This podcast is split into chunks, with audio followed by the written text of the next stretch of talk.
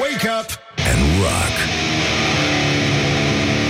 You are listening now to Morning Bonjurică, bonjurică. Începe Morning Glory și foarte bine face. S-a făcut la loc, nici nu contează ce zi. Și astăzi ne aducem aminte de vorbele marelui maestru spiritual Maestru meu spiritual, Neamaste Cel care a spus că la bacul de anul ăsta Se va da numai testul COVID-19 Noul COVID-19 Motiv pentru care, evident, nici de data asta Copiii nu vor lua toți. Bacul, zic Era o glumă. Stai în casă, lângă Flori.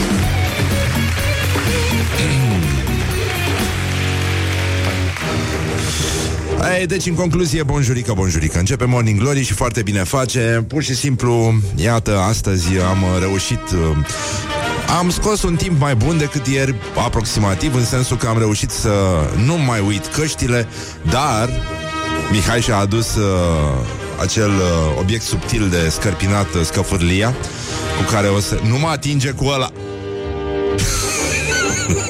Nu mă atinge, Mihai.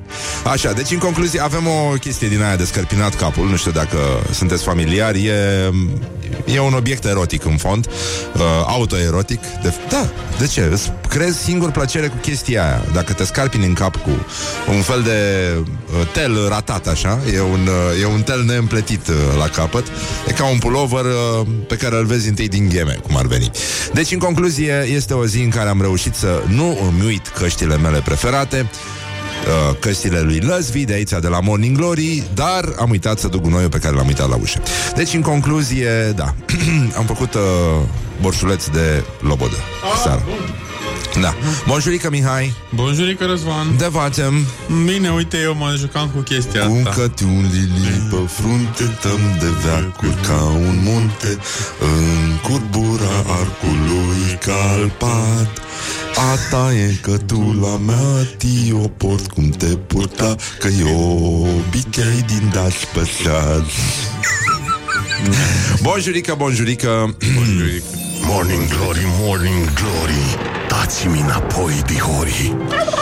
Și, uh, evident, astăzi ne gândim uh, în primul și în primul rând la marii noștri înaintași, cei care au dat uh, urechilor noastre multe lucruri de ascultat.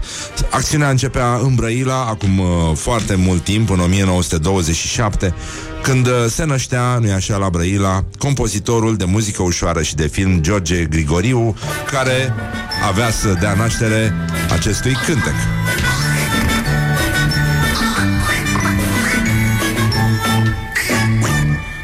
O cunoașteți pe proscuța Oac Cea mai bună cântăreață la Cântă în orice ton tatuac, tatuac Fără microfon, tatuac, tatuac. Când e un concert în stufăriș Ea e scrisă prima pe afiș. Are mari succese pe lac Și e imprimată și pe discuri. Oac, oac. Morning Glory, Morning Glory. Uei, să dezinfectez pe Flori. Bun, deci în concluzie, în această sfântă zi din 1909, regele României Carol I adresează o scrisoare prințului Ferdinand de Saxa-Coburg, prin care recunoaște independența și proclamarea regatului bulgar. Și, uh, evident, pentru a demonstra ce au înțeles uh, vecinii noștri din tot ce înseamnă monarhie, în anul 2001, regele Simeon al doilea al Bulgariei, uh, de la casa asta de Saxa, Coburg și Gota, a devenit prim-ministru. Ceea ce era să se întâmple, cât pe ce să se întâmple și la noi, doar că la noi era să devină președinte. Nu? Bă, Nu i-au propus regelui Mihai Ah. să, să candideze? N-am uitat, nu. Da, da, da, da. Bun. Așa, bun, deci în concluzie, pur și simplu suntem în, uh, în situația în care la american, de exemplu, se sărbătorește ziua celor care îndrăgesc grădinile zoologice. Este National Zoo Lovers Day. Nu știu ce fel de om trebuie să fii ca să îndrăgești grădinile zoologice, dar în fine, e, e foarte bine. Chiar mă gândeam acum de dimineață, vorbind cu o prietenă, că, uh, băi, totuși, uh, există video chat pentru oameni a crescut foarte mult nișa, dar pentru animale plictisite care sunt uh, singure, se simt singure, nu? Păi N-ar, da, n-ar merge? animale, ele se pot plimba liniștite. Bă, E adevărat și chestia asta, dar uh, ce fel de om trebuie să fii să nu-ți pese de chestia asta? Ești un animal. Da, da. Ești un fel de Nu au animal. nevoie de videochat. Animalele? Da. De ce? Crezi că n-ar mie una pisicile una la alta dacă s-ar vedea? Băi, nu știu. Poți să încerci chestia asta. Da, Eu, eu zic că este o idee revoluționară, dar, uh, în fine, așa cum, uh, O să evident, încerc, uh, uh, și uh, gluma mea cu testul COVID dat la BAC, am înțeles că e cea mai proastă glumă din... mi se pare uh, foarte bun. Da? Ție se pare foarte bună? Da. Și, uh, nu în ultimul rând, uh, n-am zis că toți elevii au să ia, ceea ce nu face gluma și mai... Uh, și mai sinistră. Așa, bun, deci în concluzie, până la urmă, uh, avem prima grădină zoologică deschisă la Viena. Uh, acolo erau expuși și bagi din România, evident. Și uh, s-a întâmplat apoi în uh, 1874 la New York. Deci uh, nu e clar ce se întâmplă de pandemie, pentru că acum, practic, toți suntem în cuști, nu? Da. Stăm închiși în cuști, după cum medicii stau închiși în uh, saci de gunoi, în uh, tot felul de chestii. Nimeni nu s-a gândit uh, să-i protejeze. În continuare sunt, e o lipsă îngrozitoare de materiale de protecție pentru medici, așa că Morning Glory are soluția, nu? Morning Glory, Morning Glory Să învelim în scoci doctorii Oh, deci, în concluzie, este o zi superbă. Um, În orice caz, se încălzește afară, ceea ce înseamnă că, totuși, durata de viața covijilor scade pe măsură ce se încălzește. Da. Nu? Da, Da, știm da. asta. Da, da. Și uh, am auzit mai devreme vocea uh, ministresei de la înv- învățământ, de la educație. Doamne Sfinte, Iisuse Hristoase, adică chiar cred că se poate compara cu o bormașină de sâmbătă. E, e o acută care ți se, adică nu, nu știu dacă mulți au zis faxul, faxul deranjează? Păi dacă punem noi un discurs al doamnei Anisie, Da.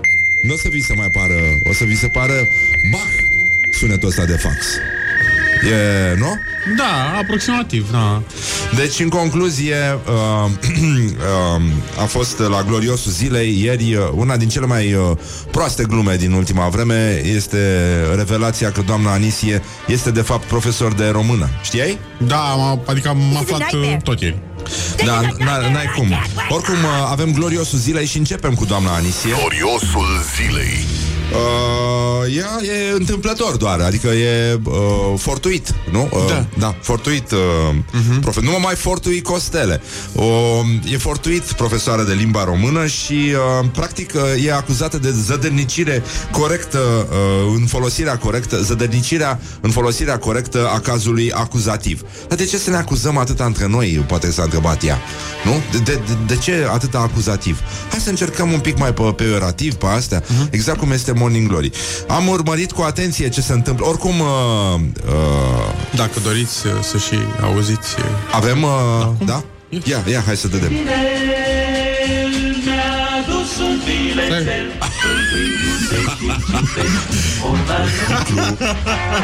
Și te iubesc Și te iubesc Mulțumim, frații Grigoriu Ok.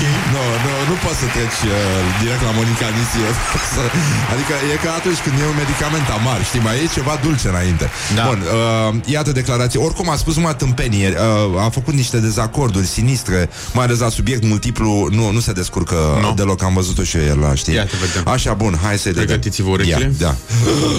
2, 3 și vată în ureche. Totodată, Aoleu. în acest timp, Aoleu. am urmărit cu atenție Nu poți să ce ieși se așa. întâmplă în celelalte state europene Așa. și m-am aflat permanent în Da. contact direct cu toți miniștrii Toți, toți? educației din Uniunea Europeană pentru a corela măsurile care urmează să le luăm în funcție de evoluția pandemiei din țara noastră.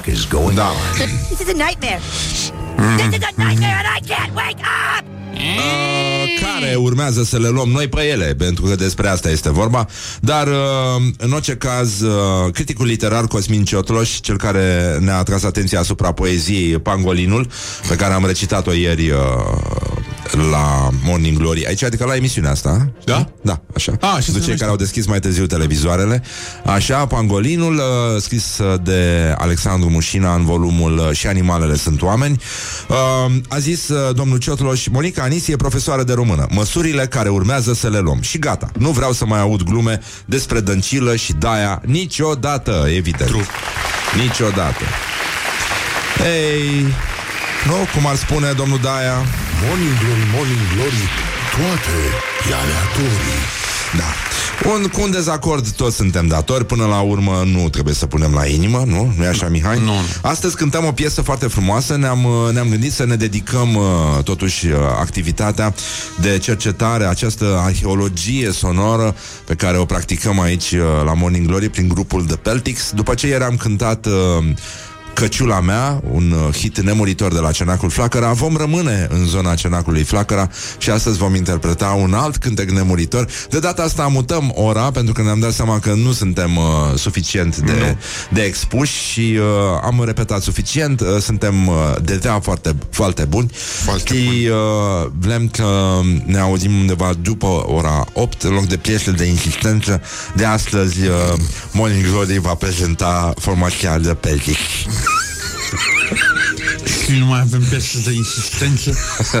Insistență, Mihai Insistență. Insistență Eu nu pot să vorbesc așa ca tine. Nu înțeleg ce spui Intentă. Ce, ce, ce, ce Morning Glory, Morning Glory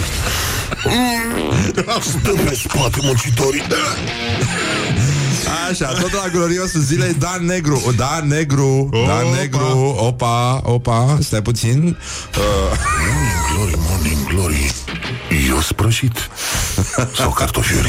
Dan Negru se crede produs de lux Și se teme pentru Revelionul de anul acesta. Produsele de lux vor dispărea, spune Dan. Televiziunile nu vor mai aloca bugete ca până acum. Eu deja încep să mă gândesc Dacă voi avea unde să fac Revelionul uh, 2021 Ce post TV își va permite să susțină financiar, practic? Îți dai seama unde s-a ajuns? Deci costă bani mizeriile alea. Asta e prima revelație sinistră. Așa, uh, cine își va permite să, ce post TV își va permite să susțină financiar, susțină Luiza Ioana, te rugăm frumos, uh, susțină financiar un astfel, un astfel de eveniment. Pentru că, uh, pentru că la mijloc vor fi 200, 200 Două, băi, nici eu nu pot să pronunț ca lumea. 200, Da, e, e foarte greu să-ți, uh, să-ți înnozi limba. 300 lei. Da, 300 de mii de euro. Cine își va, per, va Cine își mai măriniuță ai va permite să chelt, cum ar spune Tudor Chirilă, uh, valurile, uh, ceașafurile nu mai îmi zâmbesc. Mai ții minte nemuritorul vers? După Da. asta era uh, înainte de celebrul vers. A, gata, am văzut casetofonul. Ia, stai, stai, Ce s-a întâmplat? Ia, ia. ia. Să susțină Așa, mulțumim lui Ioana. Uh, Ne era dor de tine, practic Și de asta am uh, încercat să profităm. Deci, uh, Te-ai trezit acum sau altă dată? da, e, în fine. Deci, uh, da, da, negru, așa. Cine își va mai permite să cheltuie atâția bani? Părerea mea este că produsele de lux Se vor prăbuși. Prăbuși? Vor dispărea. În ce, Iar cel mai bulit Bulit, n-am mai auzit asta din 73 Bulit. De când învățam să vorbesc Ma. 73, nănică. Ce an Voi bun. fi eu, da. Exact cum am pățit și după criza din 2008. Va fi foarte, foarte greu. Televiziunea se va prăbuși. Acum, evident, uh, una din primele idei pe care le sugerează Morning Glory, o idee de business, bineînțeles, uh, este ca uh, este ca să se facă nu? Cum ar spune Hai, cală uh, Ca să se facă un, uh, un revelion din ăsta Pay-per-view, știi? Mhm. Ca să... Doar pentru cei care își permit acest uh, lux de a se uita, nu-i așa? O, o mare aroganță, o mare perversiune Să te uiți la Dan Negru. Morning Glory, Morning Glory Nu atingem bănișorii. Don't underestimate the force. Morning Glory, Morning Glory. Uei, să dezinfectezi pe Flori Deci, în concluzie, bonjurică, bonjurică. Pur și simplu, iată un mesaj disperat Un mesaj disperat Când numai mesajul lui Keanu Reeves Mai este disperat. Pentru că el este singurul și de drept transmite, singurul care de drept poate transmite Uite că am început să vorbesc ca ministrul educației. Uh, Aoleu. um, Un mesaj disperat către lume, către omenire. În, De fiecare, nu știu dacă anul ăsta îl va mai transmite de Crăciun. Crezi că vor mai da? Eu cred că da. Vor mai da share toate proastele la chestia asta? Nu cred, n-are cum Eu cred că da, totuși. Na, o să Sfârșitul cele de-a patra săptămâni de izolare Ne scrie un tătic Vârsta 8 ani Tati s-a întâmplat ceva ciudat azi. M-am dus la baie să fac treaba mică și apoi am vrut să mă spăl pe mâini, dar... Adorabil. Dar m-am spălat pe dinți. Morning Glory, Morning Glory Nasul, gura, ochișorii. Oh, doamne, minunat. Așa, bun, mulțumim foarte mult pentru mesaj. Uh, Trebuie să fie și ceva simpatic în izolarea asta O mai rămâne naibii ceva de pe lume. Marius, mulțumim. Așa, bun, deci, uh, în concluzie Copiii se duc să se spele pe mâini Și sfârșesc prin a se spăla pe dinți La fel ca și noi, știi? Când uh, vorbim, nu, cu partenera și îi spunem, am vrem să-i spunem, dă și mie, te rog, uh, dragă, te rog și mie untul, îi spunem, uh, Da. Lasă, hai, Lasă. Să, hai să lăsăm asta, da. Dă-i și mie Uh, untul. Da, da, da, dăm și mie, te rog frumos, untul. Da. Uh, în concluzie, actualitatea la zi, uh, pentru dumneavoastră, vă dați seama că suntem aici, câinele de pază al democrației, ăștia, da.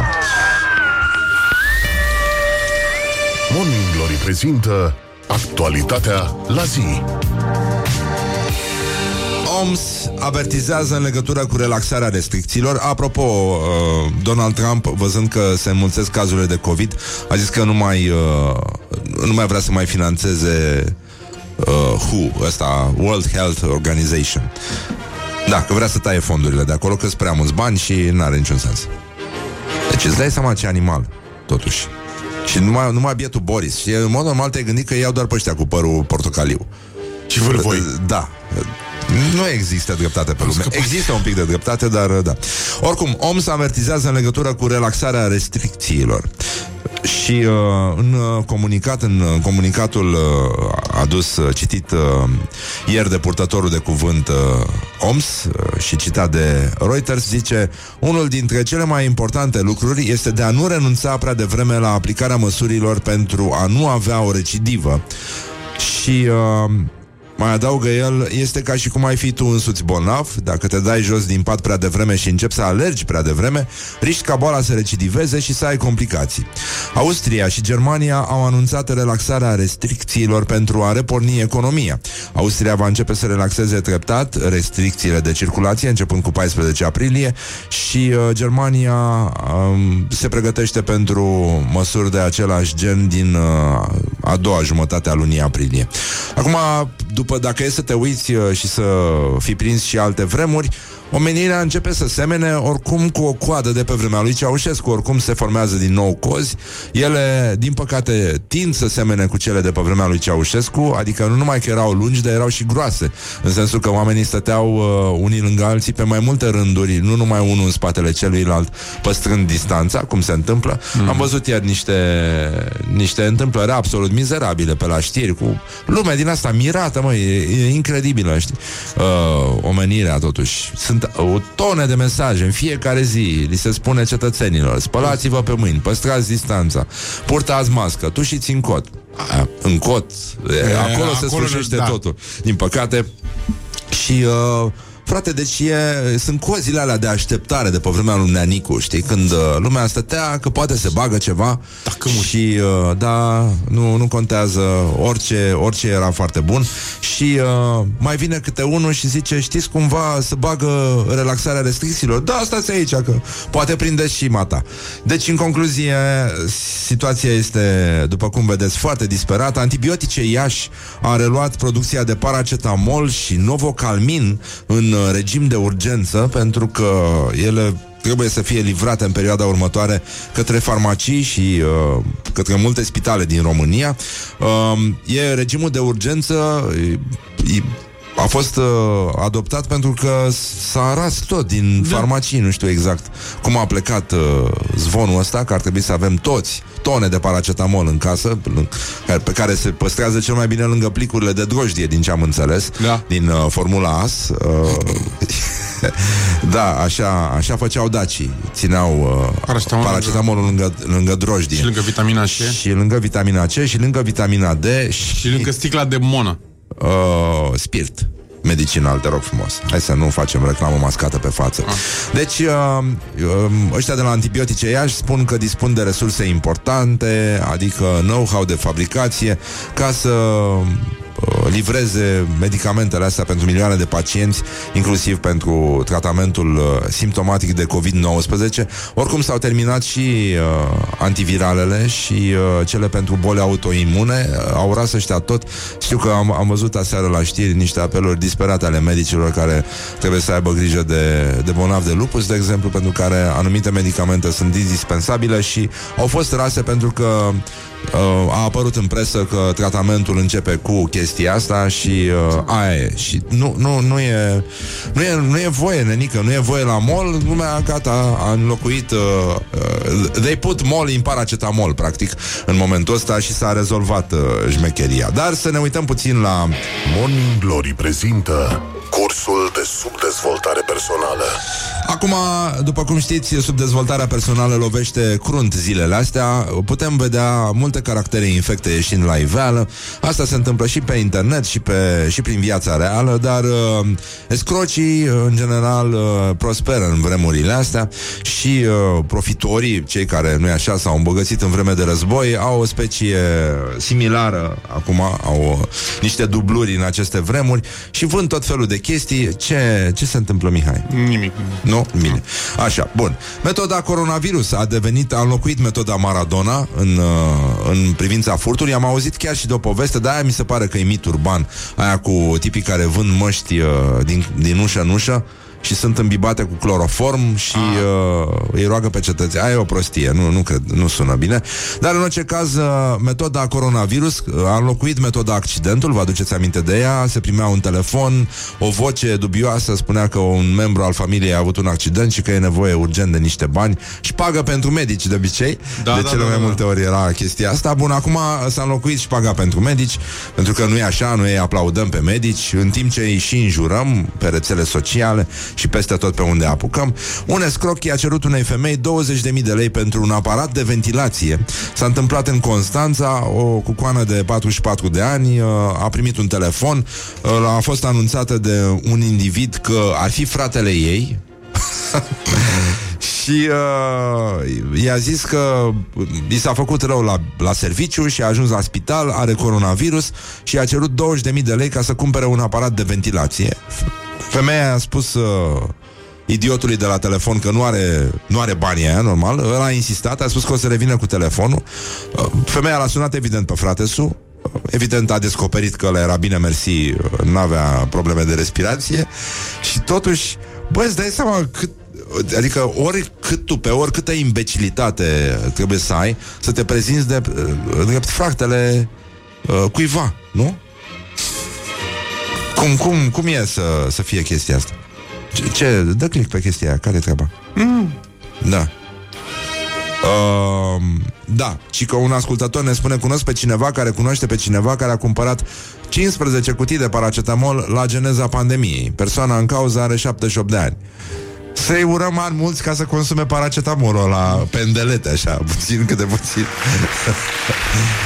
uh, frate, deci, cum o să spui că ești, ești fratele cuiva? Dar cât de, mult- cât de lovit trebuie să te dai, îți dai seama?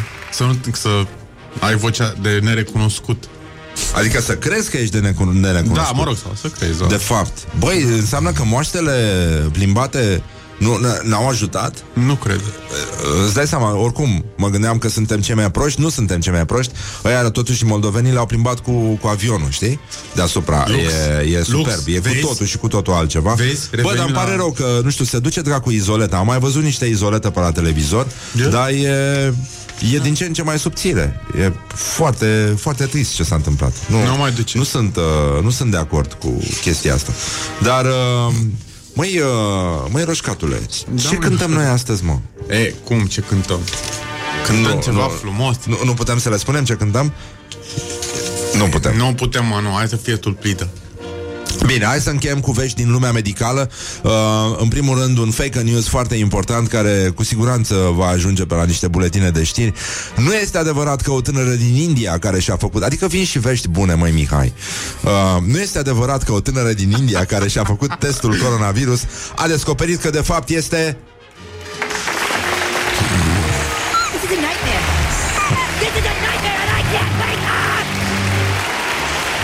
că de fapt este însărcinată.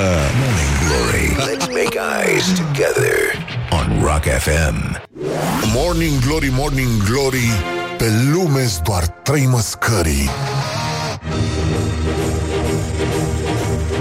Bonjurică, bonjurică. Pur și simplu s-a făcut la loc uh, asta...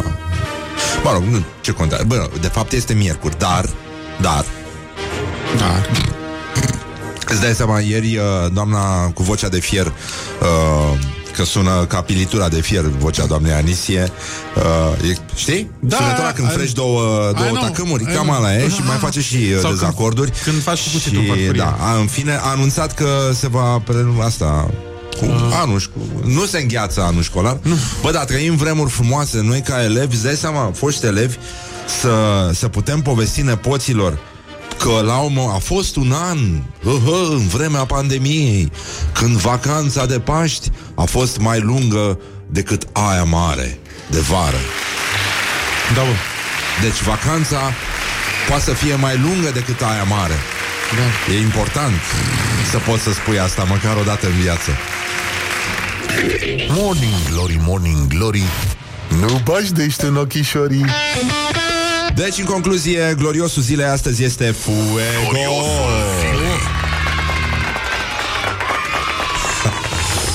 Așa, Fuego! Yes. Uh, de ce am țipat eu așa? Nu știu. Zici că Zici că și-a deschis Zici că sunt la aripile. un post de radio, da. Uh, de la un anumit post de radio. Mhm. Fuego a rupt uh, tăcerea pe seama izolării. Nu știu dacă ați fost uh, atenți. Așa. Uh, zice, chiar dacă eu nu mă plictisesc niciodată, necunoscând acest sentiment, există un soi de apăsare, o presiune pe care o resimt. Totuși, am avut niște revelații de când stau în casă, pe lângă faptul că îmi compun piese noi. Piese noi? Peste noi. Ah! A! Doi, trei. Lady. Evanghelia, Evanghelia, Evanghelia, le putere, la la la la la, Evanghelia, Evanghelia, Evanghelia, le putere, gata. Pentru că de sabie s-au săvârșit Ajunge, nu, e prea mult. Așa, bun, deci uh, pe lângă faptul că îmi compun piese noi, pictez mult, scriu și redescoper filme speciale, uh, Firme sau film? filme speciale. Ah. Uh, băi, cred că are văzut acum Brokeback Mountain. Aia, la... Uh, e un film atât de special Good morning, good morning Merry Christmas, everyone. Angels in America. Ce anume? Angels in America. Angels în America, pe ăsta nu l-am văzut eu Dar poate că e mai bine așa, nu? Bă, nu. Nu? Nu? Bine, mi-am dat seama că pot fi oricând Masterchef în bucătărie Oh. Hai că când o zică că e bun la radio. Uh, Mie îmi place să gătesc. Noi am, am fi putut băga mâna în foc că îi place doar să mănânce. Dar uh, nu credeam că mă pricep așa de bine continuă Fuego și nu-mi imaginam vreodată că zilnic voi face câte ceva special. De la ciorbe, la tocănițe. Ce este special la ciorbe și la tocănițe? Uh, special. Nu, nu. Ce nu? Mai special este la... Da Paste Aie. Ori deserturi noi Mamă, mamă, Masterchef Ciorbe, tocănițe, paste, Paste. paste și deserturi noi Gen ce? Salamul de biscuiți postat de Răzvan Exarcu pe site-ul său? Sau ce? Ca nebunii lumea, nenică, cu salamul ăsta Deci, băi, știi că am râs ieri uh, uh, am, uh, am râs foarte tare că am zis că am ajuns uh, salamier, nenică Da. Da? Sunt salamier? Ești, Sunt? ești Sunt? salamier de Deci top. a nebunit lumea cu salamul meu de biscuiți și foarte bine am făcut, e foarte mișto salamul. Așa, bun, de, o să mai fac unul, dar uh, o să postez diferența. De fapt, nevoia te învață orice și este important să reușești să fructifici timpul, să nu-l pierzi pe Facebook sau la televizor. Sunt optimist, mă încred în puterea noastră. Hă? Ha? Puterea de a da cu clor pe ușa unei asistente medicale care, lucra, care are grijă de co- uh, bolnavi de COVID Asta e puterea poporului român Mă rog, da. nu, nu cred că e puterea poporului român Dar zic așa În echilibru și în răbdare vadă Și știu sigur că vom străbate perioada Fără ca sufletul să ne fie a, afectat major Sufletul uh, Nu, dar tu hăsul Oh. Sigur Ba din potrivă, vom ieși mai demni și mai înalți. Și mai rotunzi. Mai înalți? A, că uh, suntem lătuți de aia, uh, suntem, uh, putem să părem mai pe, mai pe înalt, așa. For now we are horizontally challenged. Deci, uh, îți dai seama că v- el, el vrea totuși, uh, vrea să iasă mai înalt din pandemia asta, deoarece n-ajungea niciodată să, să pună steluța în vârful bradului pe care îl împodobea. Mă rog, nu îl împodobea el, dar diteam asta, știi? Păi da, el punea teluta. Uh, chestia este, Mihai, că, mă rog, nu că m-am cântărit, dar încerc și eu să modific uh, forma corpului meu de plajă, uh-huh. uh, care nu seamănă cu Care forma plajă, adevăratului corp de plajă pe care l-am eu. Care plajă? Uh, și asta e adevărat, dar zic așa. Uh, uneori mai bate soarele și Ah. uh, în livingul meu, ca să zic așa. Dar mă gândeam, uh, mă gândeam la piesa lui uh, Constantin Enceanu, Așa. că totuși încă încă foarte mulți dintre noi uh, nu vor putea să cânte cu sinceritate piesa asta, pentru că e greu după ce bagi în tine atâta pâine, uh, atâta drojdie, dar e greu să mai, să mai cânti, uh, să vă spui ce s-a întâmplat, mă pusei, lungit în pat este o aspirațional, pentru Da. că te lungești când slăbești. Uh, Să vă spui ce s-a întâmplat Mă pusei lățit în pat, bă, nenică Da. Pentru că așa, așa Aici am, am ajuns, băi Aici am ajuns Ce s-a întâmplat? Salată de fructe A sugerat un ascultător. Ăsta trebuie să fie desertul special De lângă ciorbiță, tocăniță și paste. Mulțumim, Laurențiu. Laurențiu? și, Laurențiu, da, da, da.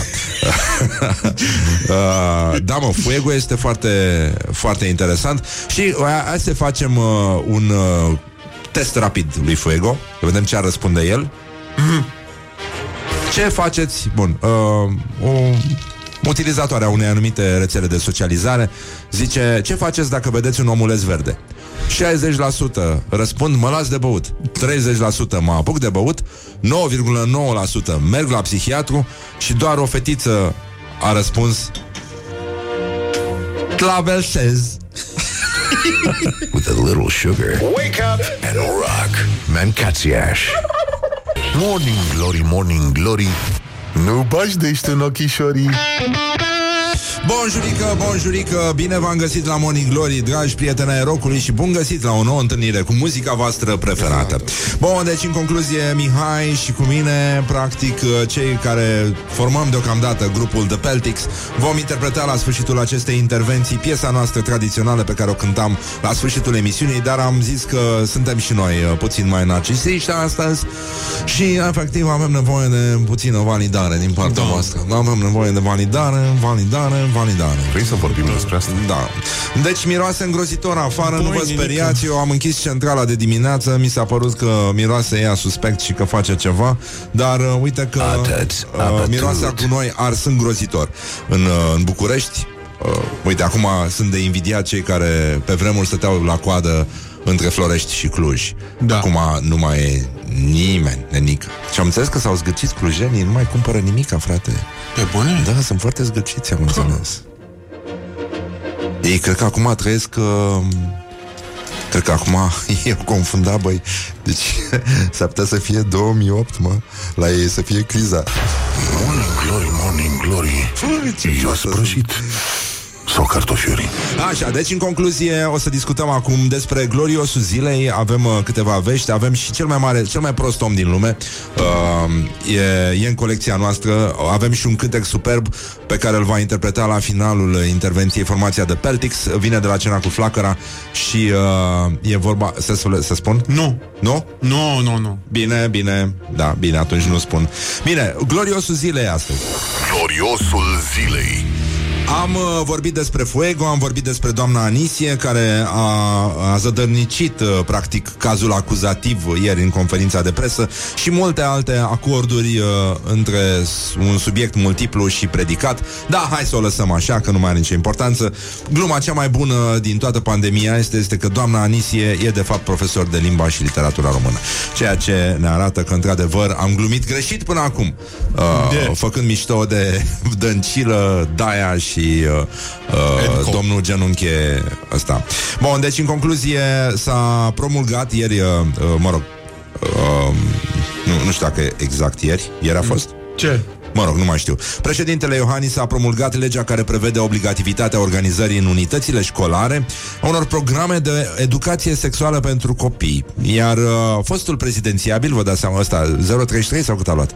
Ninel Parcă da. Pea uh, a reîncălzit niște idei mai vechi de ale lui, că na, acum mai scos din uh, frigider sarmalele puse la congelat Bă. și le bagi la cuptor. Ai? Am. Am și Am eu. o castoletă de Am și sarmale. eu, am și eu și cred că am să atac zilele astea. Vreau să golesc uh, frigiderul. Mamă. Și, uh, și vreau să fac un tajin. Ce? Tajin este mâncărica aia marocană foarte mișto, care se face în vasul ăla, care arată ca un, Aha. ca un cet de pe vremuri din Brăila. Stai să mă muce pe partea cealaltă. Ia mută-te tu pe partea elaltă, puștaico. Așa. Nu da din casă, mă. Deci, uh, iată ce a spus din LPA. Sub diferite pretexte, unele de-a dreptul hilare, precum acela că tot mai multe fetițe de 11 ani merg deja la psiholog ca să își trateze problemele din dragoste sau că prin educația sexuală predată unor copii între 6 și 10 ani vor fi salvate ulterior vieți omenești prin adoptarea unor soluții contraceptive corecte în școlile copiilor noștri, se introduc pe ascuns pornografia, prozelitismul LGBT și incitarea la punerea în aplicare a diverselor forme de sexualitate deviantă. Aoleu. Deviantă? Deci, uh, bă, Ninele, Nine, cum se scrie Ninele? Uh, să o întrebăm pe doamna Anisia. Nine, liniuțele sau uh, Ninele, uh, hai nu te fă, fă. Așa a ajuns să se vorbească la Morning Glory. Nu, nu te fă că nu știi la ce folosește internetul. Deci, cum adică, ce ocultă, frate, când uh, planurile meschine astea ascunse sunt toate la vedere. Bill Gates și Soros nu există pe internet, frate. Deci internetul ia mânca pe ăștia. Ia, ia scos pe toți la iveală. Um, iată cum, uh, uh, cum, cum să zic, cum continuă Ninel pe ea, Doamne sfinte, ce dereglat. Uh, bun, există deja școli unde copile de 10 ani pleacă rușinate de la aceste cursuri. Sunt băieți care nu mai înțeleg ce este aceea o familie sau de ce nu e nimic rău atenție Mihai, să ai sentimente erotice pentru Ionel și nu pentru Diana. This is a nightmare. This is a nightmare and I can't wake up! Uh, deci, ce... Uh, a, uh, brr, așa. Ăla, așa. Deci, uh, a ales un nume la întâmplare Ionel. Ionel, cu care Ionelule? uh, Eu nu seamănă mult cu colegul lui de bancă din clasa 8-a B, uh, băiatul ăla pe care stătea uniforma atât de bine. Atât de bine.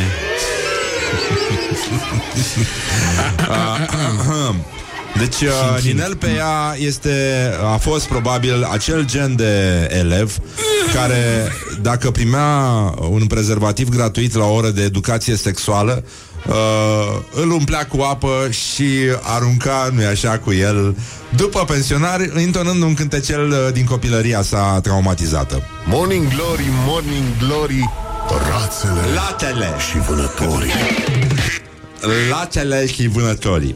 Uh, bun, uh, am vorbit prea puțin despre adevăratele probleme ale țării. Gazeta de Sud, unul din uh, cotidianele noastre preferate din România, uh, lovește nemilos, dezvăluie fără pic de milă adevăratul adevăr care ar trebui să ne preocupe. Scuze. Um, deci, Nu ne mai facem bine E foarte grav ce urmează, să știți. Nu vă imaginați cât de grav e. Morning Glory prezintă Spunem ce faci de COVID Ca să-ți spun ce fel de om ești Oh, Gazeta de Sud scrie Pandemia de coronavirus ignorată la cosofenii din față. This is a nightmare. this is a nightmare and I can't wake up!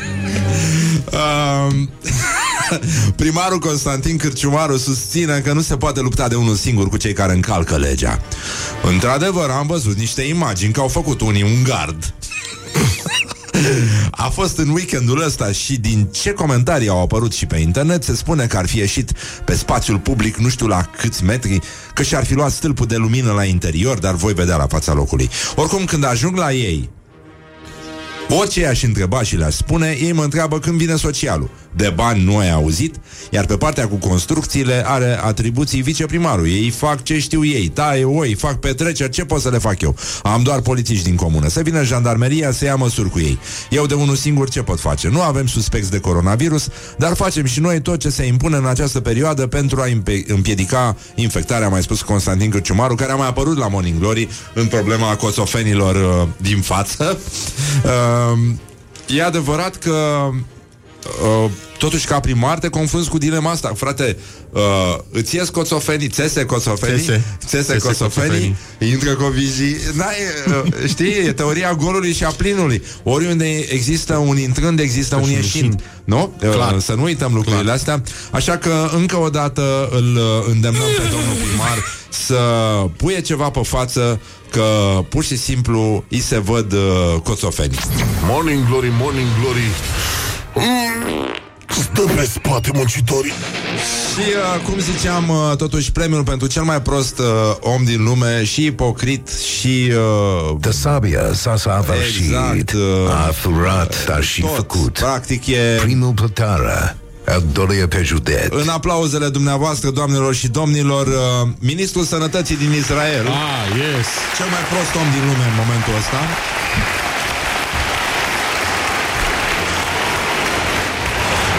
El a susținut că acest uh, nou coronavirus este o pedeapsă divină pentru homosexualitate. și ce să vezi, a fost testat pozitiv pentru coronavirus. Hopa. Opa! Da. A fost văzută rugându-se acasă cu un alt membru hasidic și, uh, mă rog, ceremoniile religioase în spații închise au fost interzise și el și soția s-au, uh, s-au îmbolnăvit. și uh, mi se pare de o ironie supremă chestia asta. Uh, nu știu dacă Dumnezeu a inventat, uh, a făcut lumea, a creat astea. Bă, dar ironia sigur e de la el. De sigur e de la el. Să iei un asemenea ipocrit, mizerabil, Dar discriminator întrebarea este de unde a luat soția. de la el. Ah. Uh, păi nu, că și vecinul uh, Parcă și vecin, uh, era și Aia. vecinul. Vecinul, vecina. Aia, Nu toată lumea e pedepsită divin. Mai dă Dumnezeu și cu herpes. Nu, nu. Așa că întrebarea noastră este acum pentru toți cei care uh, se poartă urât cu semenii lor și îi discriminează de altfel, este și adresată acestui domn Cine se dă la fund acum? Cine? Morning Glory, Morning Glory Stă pe spate muncitorii Și acum, doamnelor și domnilor, în aplauzele dumneavoastră, formația de Peltix, înainte să ascultăm uh, o piesă din asta de confinement, nu? Cum se spune acum? Yes. Uh, o piesă de izolare avem astăzi uh, Close to Me de la The Cure. Da? Aha, e, e, a, e, deci iată, e și iată. videoclipul ăla filmat în, uh, în recluziune, în cămară, știi? Da, da, da. E, e foarte bine. Astăzi, uh, formația de Peltix va interpreta un super hit din uh, vremurile în care flacăra era țelaclu și nu ca acum brichetă.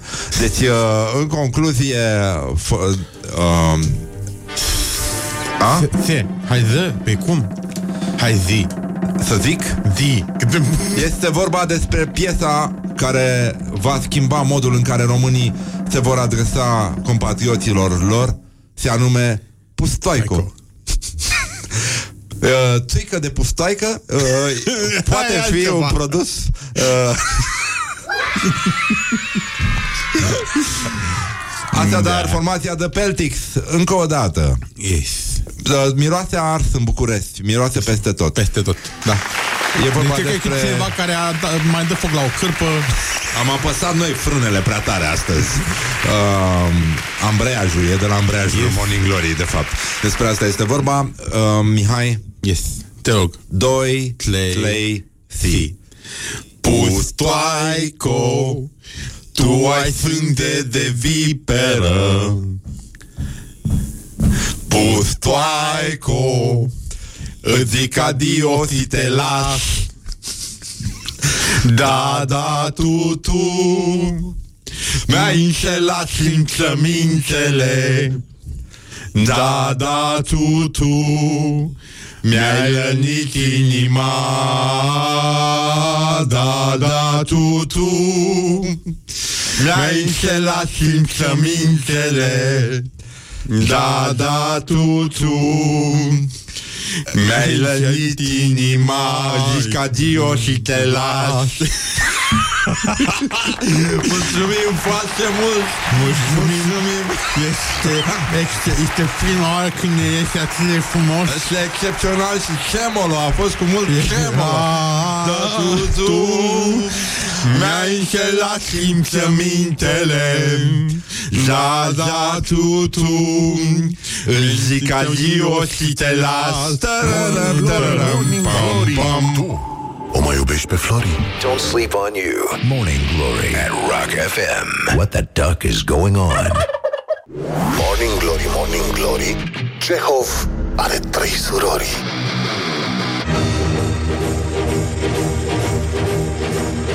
Bonjurică, bonjurică. 30 de minute peste ora 8 și 6 minute Timpul zboară repede atunci când te distrezi Și uh, după cum știți, uh, e miercuri Adică după cum știți, după cum bănuiți Sau, nu știu, ați Aș sugera, după cum aș sugera, e miercuri și uh, mai sunt 267 de zile până când uh, românii au să-și calce pentru Revelion trainingurile astea frumoase de casă purtate la pandemie.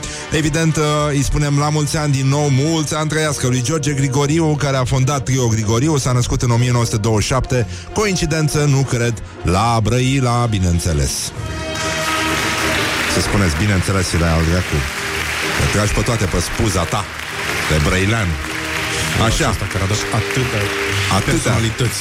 Atâtea personalități. Da Uh, deci, în concluzie, am uh, vorbit despre Fuego, am vorbit despre Ninel Pea, am vorbit despre situația de la Coțofenii din față și uh, o să vorbim și despre situația din Făltii Ce? Ceni. Dar uh, imediat ce ne conectăm un pic cu Carmen Uscatu de la Asociația Dăruiește Viață și uh, mai avem și uh, o vorbă frumoasă de la purtătorul de cuvânt al uh, Patriarhiei Române, domnul Vasile Bănescu, care a, a, a asta mi-e greu să spun ce a făcut, dar uh, ceva e Gloriosul zilei. Așa, a anunțat decizia BOR în privința Paștilor. Uh, adică, practic, adevărat s-a decis, cum uh, s-ar spune, în condițiile aspre ale actualelor reglementări valabile în starea de urgență, slujbele din această perioadă, inclusiv slujba de florii și cea a învierii, vor fi săvârșite în biserici din nefericire fără credincioși. Uh, da, adică va dispărea mirosul la puternic de usturoi și transpirație pe care le mană credincioșii care stau și acum la coadă unii în spatele celorlalți nepăstrând distanța, nu se spală pe mâini și nici pe corp prin Aia- contaminare, da? Bun, deci uh, aceștia le pot asculta pe cele de la Catedrala Patriarhală, în primul rând prin uh, televiziune, radio, uh, Trinitas, unde o să ajung eu dacă nu sunt cu minte, uh, sau online, uh, nu e așa, pe la eparhii și parohii. Bineînțeles, uh, uh, această modalitate de participare virtuală la slujbe, mai ales într-o perioadă a, atât de densă spiritual cum este cea prepascală, nu este una care să poată suplini cu adevărat reala participare, dar în contextul trist și nefiresc prin care trecem acum împreună, este o posibilitate de a rămâne sufletește aproape de viața liturgică a bisericii. Și uh, noaptea de înviere, evident, lumina se va lua online uh, cu like-uri și pre-like-uri cărcând. Uh, da? Uh, Oh, și celor din morminturi Viață socială dăruindu-le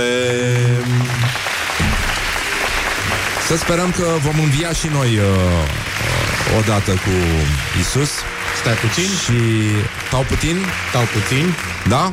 Vorbim Uh. de despre chetiata Da. Nu, Înțeleg. nu, nu. Da? Avem uh, aici... Avem, uh, vorbim cu Carmen Uscatu, bun Stai două secunde să o preiau, să intrăm și la în live. Da, preiau și uh, spunem tu. Practic, uh, avem uh, grupul de mormântare strategică, așa începe o, post- o postare de, de ieri uh, uh, de a lui Carmen Uscatu. Uh, 1228 de cazuri confirmate cu COVID-19 în uh, județul Suceava, Lombardia, României. Lombardia, României sau Lombardia, României? Lombardia. Lombardia. Uh, se întâmplă ceva, nu? Da, se întâmplă ceva. Bun, uh, Uh, Lombardia României, nu știu numărul deceselor. Fălticeni, trezește-te. Fălticeni, un oraș aflat la 24 de km de Suceava, ia măsuri urgente pentru combaterea pandemiei. Măsuri urgente uh, e o sintagmă aflată în ghili, între ghilimele. Primarul Cătălin Coman a decis să distribuie la cerere drum rolls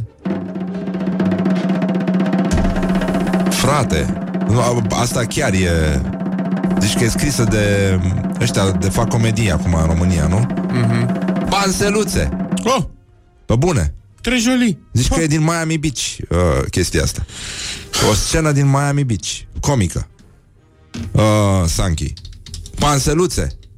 Dacă vrei să primești una din cele 10.000 de panseluțe, trebuie să suni la un număr pus la dispoziție de primăria Fălticeni, Mm-hmm. Panseluța îți va fi livrată Băi, nu pot să cred Panseluța îți va fi livrată acasă O poți pune în balcon sau în curte După posibilități Și evident te întrebi cu ce bani Nu? Și? Ce... De ce acum? Și, evident, te întreb de ce nu se concentrează toate eforturile autorităților, mai ales din Fălticeni, un, uh, un orășel în care există un uh, spital uh, minunat, uh, foarte bine dotat, care stă închis până una alta, deși ar fi fost... Uh, ar fi fost bine să, să poată prelua un pic din sarcina dramei de la Suceava. Uite că s-au gândit oamenii de acolo, primarul s-a gândit mai bine și a zis, hai să le dăm totuși panseluțe, să nu le dăm măști și genul ăsta. Bun, vorbim cu Carmen? Imediat, imediat, imediat. imediat, Bine, imediat putem intra în live. Acum puteți să ne urmăriți live pe Facebook, Imediat puteți să intrați pe intrăm și Facebook. live pe Facebook și Așa, toate bun. cele Deci, și în la- concluzie. la- Bun, și continuă, Carmen. Eforturile autorităților Nu, Carmen. trebuie să se uh, concentreze pe măsuri care să ajute la încetin, încetinirea contaminărilor cu corona-19. Uh, în timp ce în Taiwan, uh, insula aflată la 130 de kilometri de China, una dintre măsurile instituite de autorități a fost purtarea măștilor de către fiecare cetățean. În Taiwan sunt astăzi 6 aprilie 373 de cazuri confirmate de corona și 5 decese. Uh, bun, deci situația din, uh, din uh, Fălticeni scapă de sub control, așa că despre Ia să asta, vedem. despre panseluță Hai și să dăm și noi despre un pic de live. multe Așa. alte lucruri o să vorbim uh, cu Carmen Uscatu de Dăm la un asociația... Da, dădem un jingle? Hai, dăm și un jingle. Să dădem un jingle, bine. Hai, Hai. să dădem un jingle. Hai. Morning Glory prezintă Spunem ce faci de COVID ca să-ți spun ce fel de om ești.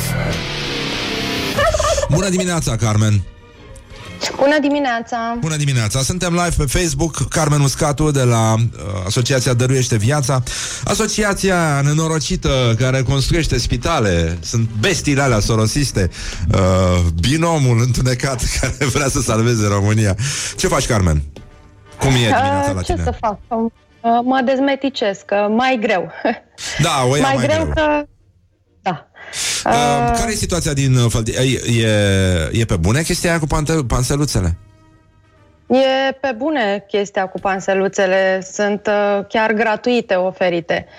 Uh, ce am citit este că primăria are niște sere și pentru că nu e momentul să planteze panseluțe în oraș, uh, s-au gândit să le uh, ofere cetățenilor. Și să vină ei să și le ia, nu? Uh, nu, nu, nu. Le trimit, uh, A, le de trimit ei acasă, doar scuze-mă, sună la da. un telefon uh, și ei uh, le primesc acasă. Ce drăguț! Gratis. Da. Ce Uh, drăguț. ne- nenumărate acțiuni prietenoase ale primăriei uh, pentru cetățenii uh, din uh, acest uh, târgușor. Uh, dar uh, până una alta, care ar fi... uh, Voi ce mai faceți, de fapt? Uh, Ce se întâmplă cu spitalul vostru uh, ambulator? Uh, cu spitalul, ce să se întâmple? Noi, uh, pentru că ne-am uitat uh, peste gard așa și am văzut uh, la alții că uh, atunci când uh, uh, cei uh, infectați cu coronavirus și grav uh, afectați uh, de acest uh, virus uh, uh, trebuie să ajungă în spital, uh, spitalele devin neîncăpătoare și devin neîncăpătoare în, uh, în țări în care sistemul medical românesc, uh, sistemul medical nu era în colaps ca al nostru, pentru că sistemul nostru uh, era uh, deja la pământ încă înainte de această pandemie.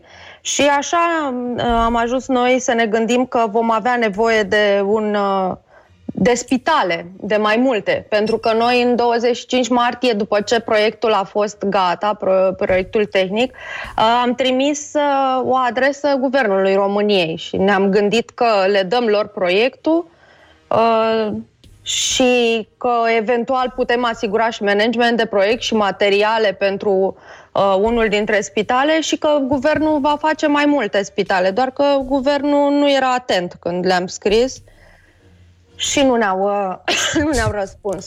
Ba, poate că se infectaseră de la bucătărie, mai știi. Uh, sunt și probleme din astea. Bun, în Fălticeni există un spital care nu este funcțional. Da, uh, e un spital... Uh, maternitatea a avut cazuri de infectare?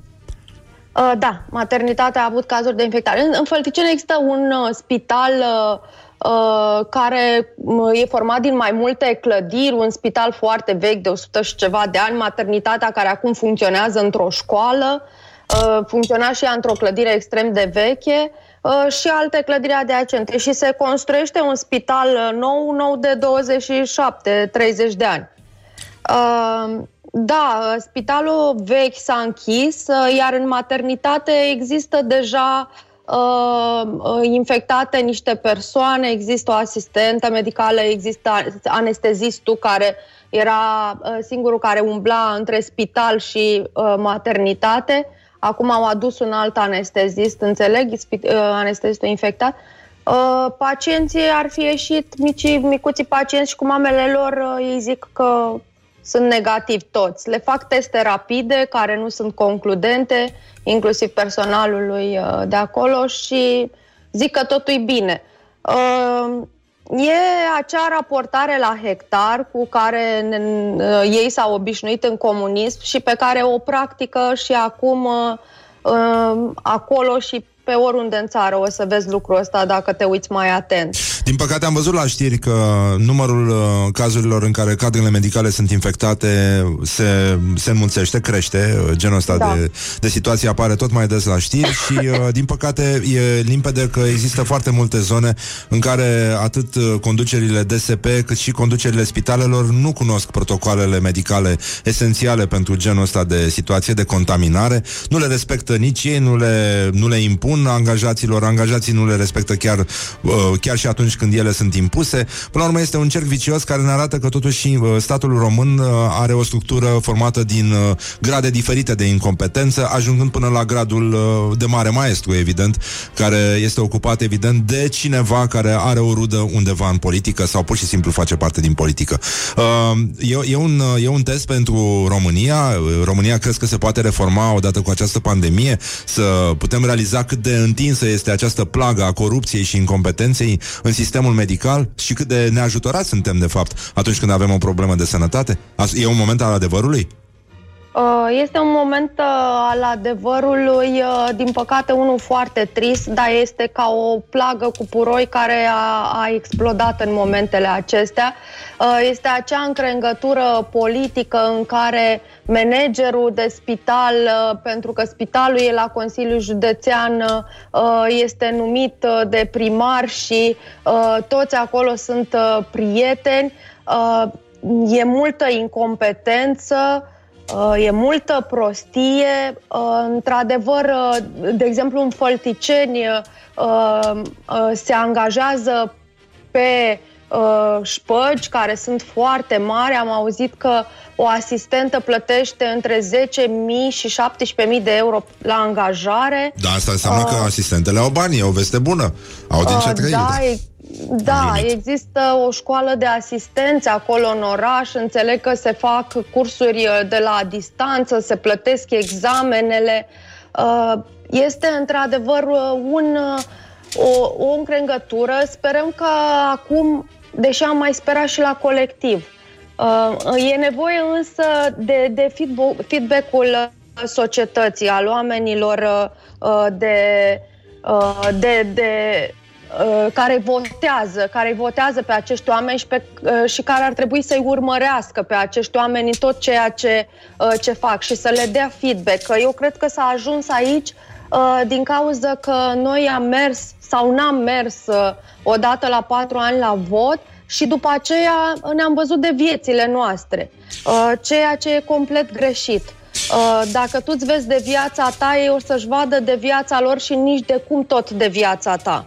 Asta Uh, da, e un principiu simplu. Uh, care e următorul pas pentru ceea ce faceți voi? Ve- veți fi gata cu spitalul? Cum, uh, cum arată Uh, planurile voastre? Da, spitalul acesta sperăm să fie gata la sfârșitul lunii, dacă lucrurile merg conform uh, planului. Poate că ar fi bine și mai repede dacă s-ar putea, dar e destul de complicat că trebuie aduse materialele. Uh, sper, și sperăm să, să fie cât mai uh, repede util și de asemenea e, uh, la Brașov va mai fi făcut un asemenea spital. Consiliul Județean uh, a decis că vrea să facă un asemenea spital, iar noi le-am dat proiectul. Uh, oamenii încep să se să se trezească și ce mi-aș dori și ce ar trebui, cred că exact cum, uh, uh, cum virusul ăsta uh, lovește și îmbolnăvește exponențial, poate că așa ar trebui să ne revenim și noi uh, ca țară, într-un uh, ritm accelerat. Pentru că acum uh, și ce se întâmplă în direcțiile de sănătate publică, cele care ar trebui să orchestreze toată această nebunie din sistemul medical, e iarăși un dezastru. Și acolo au fost numiți politic uh, și acolo sunt niște oameni care habar nu au să folosească calculatorul, uh, primesc uh, hârtii prin poștă și le bagă într-un registru sau eventual uh, într-un Excel. Uh, Dezastru este pe toate planurile. Uh, Faptul că nu urmăresc protocoalele e pentru că nu le-au urmărit niciodată. Asta Uh, cu siguranță. Da. da. Uh, Regulile acestea nu au existat în spitale, uh, circuitele diferite care ar, pe care ar fi trebuit să și le facă fiecare spital pentru uh, pacienții suspecți și pentru cei nesuspecți uh, nu au existat în uh, Fălticeni, de exemplu. Uh, Oamenii intrau la comun după ce erau triați, intrau în același loc. Așa au, avut să, așa au ajuns să se infecteze cu toții și um, nu trebuie să mai domine teroarea, trebuie să domine regulile, dar niște reguli făcute cu cap, ca oamenii să le poată urma. Uh, Vă putem ajuta cu ceva? Unde, unde vă pot oamenii sprijini în, uh, în efortul pe care îl Uh, Oamenii care încercați să stau duceți la capăt? acasă pot intra pe dăruieșteviață.ro să doneze. Dacă au companii, pot uh, semna un contract de sponsorizare cu noi. Pot dona la 8826 2 euro. Uh, și se pot uita pe Facebook-ul Dăruiește Viață, căci acolo uh, spunem în fiecare zi ce facem uh, și cu banii lor și cu spitalul și cu... Suntem, uh, da, suntem bine până una alta. Uh, Noroc că dăm cu moaște acum și uh, cu siguranță o să treacă până una alta. Uh, Avem, mai avem și uh, motive să mai zâmbim din când în când sau măcar ironia ne poate, ne poate ridica la suprafață din când în când. Carmen, îți mulțumim foarte mult. Susțineți uh, Asociația Dăruiește Viață. Îi puteți găsi și pe Facebook uh, și pe site. uh, Puteți redirecționa o parte din... uh, Nu? Uh, Mai merge și chestia aia pentru companii. Uh, Da, uh, și trei, uh, 20% pentru companii, da, să sponsorizeze și de asemenea mai există și varianta de 3,5% pentru persoanele fizice, acel formular pentru o campanie care e valabilă până în Uh, mai. s- faceți un lucru minunat și mai ales uh, ce mi se pare și mai, uh, și mai bine în ceea ce faceți este că exportați un model de, de funcționalitate, practic. Adică să, să oferiți acest uh, proiect de spital uh, celor care vor să-l implementeze, mi se pare un gest uh, o minunat în acest context și mai ales uh, care arată normalitatea la cap. E, e ceva de care avem nevoie. Să lucrăm după modele, să executăm chestia aia, să nu mai inventăm, să nu mai reinterpretăm boala românească care ne, ne, fă- ne împinge din când în când să arătăm că totuși suntem unici, suntem buricul pământului, în care ne scărpinăm, evident, că altceva nu ne duce capul. Legenda meșterului Manole. Mulțumim, Carmen. Uh, salutări uh, celelalte părți ale uh, a binomului, scuză-mă, și uh, să, auzim, uh, să ne auzim numai de bine, uh, ca să zic așa. Mulțumesc, Răzvan. Mulțumim și aplauze pentru ce faceți voi. Numai bine. Mulțumesc. Bun, am uh, stat de vorbă cu Carmen Uscatu de la Dăruiește Viață. Uh, Puteți vedea oricum uh, uh, acest live uh, în continuare pe pagina noastră de Facebook, dacă nu l-ați prins, puteți să urmăriți acolo și să aflați și cum puteți uh, dona în postarea pe care o să o facem. Puteți să ajutați și uh, dacă mai aveți idei și uh, aveți inițiative sau sunteți în căutare de proiecte și uh, inițiative pe care să le susțineți, nu ocoliți nici uh, rockfm.ro slash împreună, acolo găsiți o platformă care este dedicată inițiativelor caritabile din această perioadă. Puteți găsi uh, tot felul de gesturi pe care să le ajutați să se concretizeze.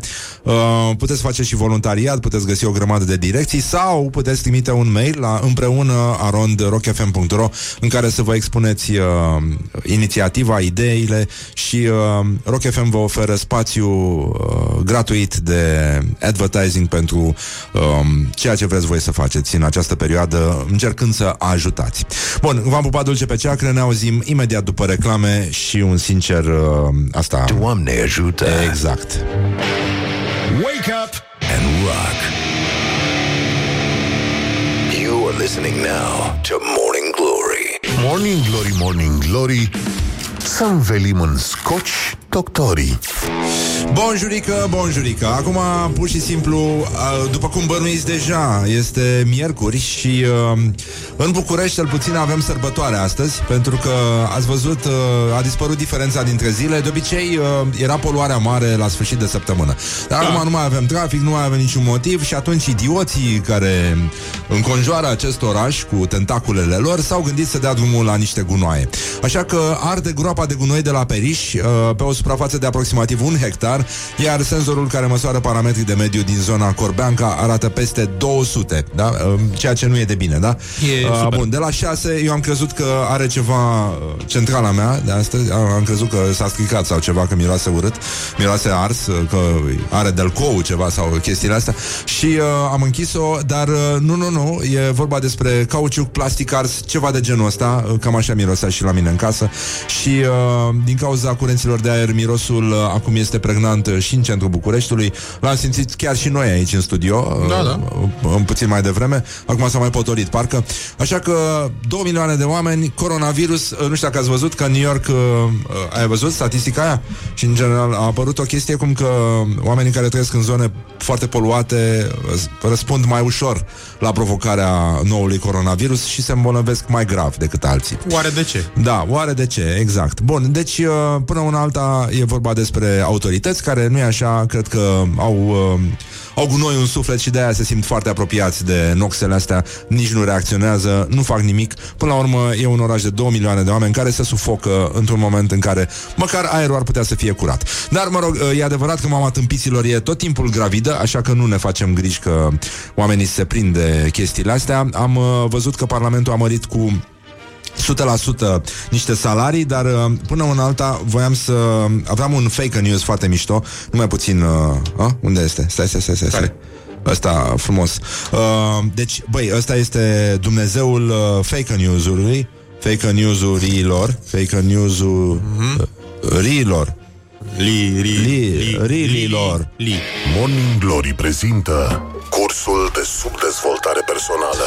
Deci uh, nu este adevărat că Administrația pentru Alimente și Medicamente, FDA, da, cum se numește la americani, a decis să fie acceptați donatorii gay de sânge care sunt plictisitori și chiar cei care au sub, uh, sub uh, 10.000 uh, de urmăritori pe Instagram, dar nu și cei foarte sexy. Și când spun, spun uh, sub, mă gândesc la românii sub Mihai Voievod Viteazul, o lucrare din vremea în care a fost scrisă și această poezie care îi aparține lui Costache Negruții.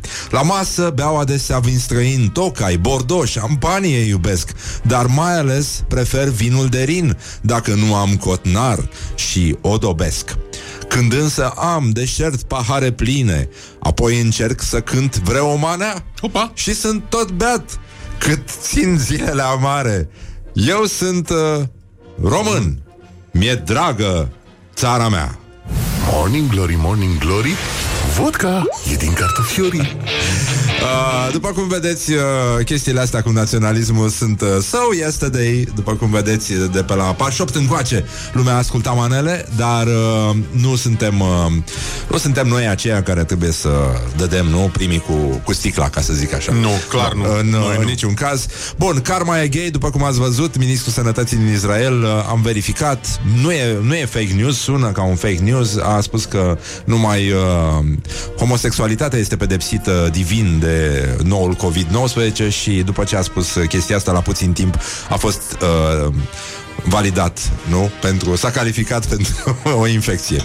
Bun, o asistentă la, apropo de ce se mai întâmplă în mintea oamenilor, în mintea bolnavă. Acum, uh, știi, cred că și cazurile astea, tocmai pentru că sunt șocante, Nu mai facem bine. Uh, cred că reverberează puțin cam tare și riscă să devină ceva mult mai semnificativ decât sunt. Din fericire sunt niște excepții, toate mizeriile astea. Uh, cazul de la Galați cu vecinii uh, Da. abrutizați care aruncau cu clor pe ușa unei asistente care îngrijește bolnavii de COVID. O altă asistentă de la Sibiu, Sibiu. Uh, care lucrează la terapie intensivă a fost uh, hărțuită de vecini pentru că s-a mutat de acasă uh, și uh, vecinii din locul în care, din care stă acum uh, singură, da? ca să Da. nu infecteze familia, îi, uh, îi pun bețe în roate și o amenință și uh, o, o, o încurajează să se care dracului de acolo.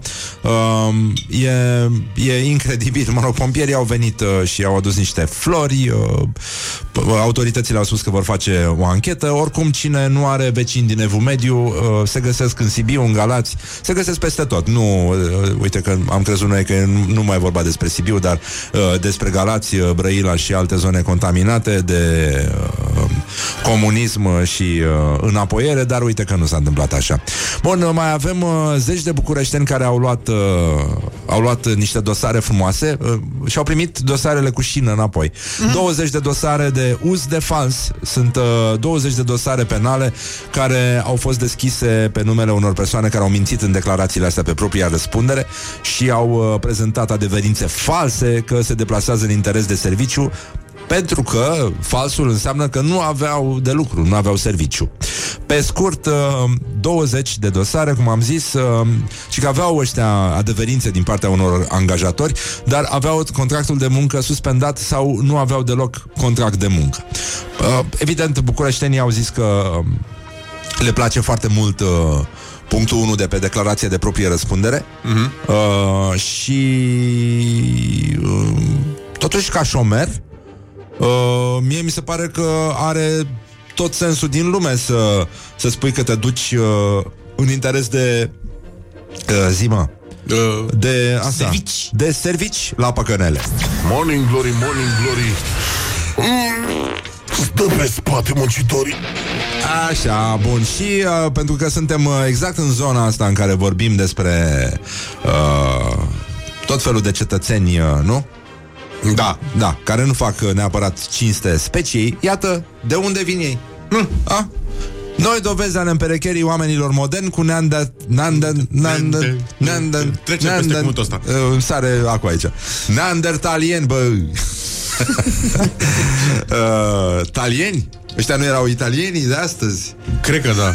Talieni, cum spunea și Eminescu. Uh, da, mă, ci că de la talieni ăștia am uh, moștenit noi rezistența la infecțiile virale și că s-a făcut un studiu acum, vă dați seama că lumea are mai mult timp și studiază neandertalienii și uh, s-a remarcat că mai multe specii umane din uh, Eurasia au uh, avut hibriji, cum ar veni, adică Homo sapiens, până să ajungă la sapiens sapiens și până să scrie deșteptul ăsta de au citit toate proastele cartea lui, uh, cartea, uh, s-au uh, distrat. Așa cum uh, se uită pe, pe TikTok Adică era TikTok-ul acelor vremuri, știi? Și neavând TikTok Să da, mai și atunci- împerecheau cu neandertalieni Că asta era atunci Dar și atunci făceau, știi, cu pietre TikTok. Da? Chemau uh, veverițele Veverițele Mariana? alea mari Alea mari care mâncaseră dinozaurii înainte Ah. Erau niște veverițe foarte Erau mari veverițoi și era... Da, Marian! da exact Dinozaurul de unde? Băi, deci uh, fii atent Avem uh, neandertalienii Mai avem și pe aia Denisova sau Denisova, nu știu cum dacă se pronunță chestia asta, că n-am mai vorbit de mult cu ei. Da. Și uh, uh, ci că ăștia au avut relații, măi, uh, Mihai. Ce fel de Și că relații? vedeai un neandertalian vezi un ne- neandertalian. Îl vezi, Vezi. te uiți la el. Dar trebuie să vezi ce e înăuntru Nu? Cum a spus și, și Hagi Da. Da uh, Da, ci că mare parte din genomul uh, neandertalienilor a ajuns la noi și, uh, de fapt, uh, hibrijii între diferitele specii uh, hominide uh, au fost mai uh, mult, mult mai uh, comune decât se credea anterior, așa că, până la urmă, uh, rezistența la infecții tot de la g- g- neandertalieni ni se trage. Uh, Acum, pentru cei care n-au avut neapărat uh, neandertalieni în familie sau nu, nu veneau rudele de la țară când uh, se, se țineau mese de sărbători, neandertalienii, pentru cei care au deschis mai târziu uh, televizoarele, erau uh, foarte ușor de recunoscut și se văd și acum la știri, ăștia care Da. uh, stropesc cu clos sau alungă asistentele ATI și nu se spală pe mâini și se bagă în tine la coadă. Ei au genomul ăla, uh, au genomul ăla și se joacă cu pietricele toată ziua. Și uh, vorbesc de parcă ar avea pietre în gură, oricum majoritatea așa, și uh, ei sunt foarte ușor de, cu- de recunoscut pentru că uh, după covorul de semințe din fața lor, Uh, tricoul ridicat pe, peste burtă Da. uh, De obicei votează cu Iliescu Și poartă ciorapi în sandale Leave me in my pain. This is Morning Glory. Put the hand and listen on Rock FM. Doamne ajută! Morning Glory, Morning Glory. Nasul, gura, ochișorii. Bonjurică, bonjurică, mă, cum m-am și speriat. Deci, după cum bănuiți deja Probabil Că nu pot toți vă duce capul E miercuri. Ei, și am făcut și glume cu biserica, cu sfinții, cu astea. Mi-a scris un ascultător că n-am grație când fac lucrurile astea. Da, sunt subiecte despre care nu e bine să râdem. Or fi, ad- o fi adevărată chestia asta? Nu? De asta am și inventat. Uite, mi-am făcut repede o cafeluță. Mamă, ce-mi place Etiopia asta. Aha. Și m-am gândit eu că poate, cine știe Dădem drumul la rubrica noastră tradițională bine Cu să comedianța căsică? Ar fi Ia bine. să-i dădem bărănică Nespresso și Morning Glory. Amuză ascultătorii la Comedianța Căsică având cafea. Deci, băi, nenică, pur și simplu nu se mai poate. Există oare subiecte de care să nu râdem? Uite, de exemplu, rușii uh, s-au legat de Trump Că zice că vrea să preia alte planete. Uh, îți dai seama, frate, ce se întâmplă pe lumea asta? Dar sunt oameni abilitați cu care putem să vorbim despre asta.